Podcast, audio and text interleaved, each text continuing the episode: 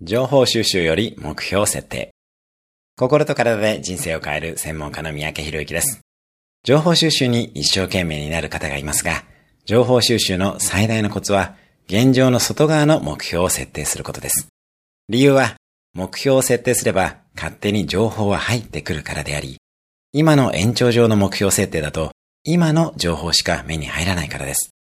例えば、あなたが軽自動車を買おうと思うと、黄色いナンバープレートばかりが目に入ってきて、ベンツを買おうと思うと、街中にこんなにベンツがあったのかと驚くことになります。心理学ではカラーバス効果と呼ばれます。よって、情報収集の前に、現状の外側の目標をしっかりと設定しましょう。今日のおすすめアクションです。現状の外側の目標を今すぐ一つ宣言する。今日も素敵な一日を。毎日1分で人生は変わります。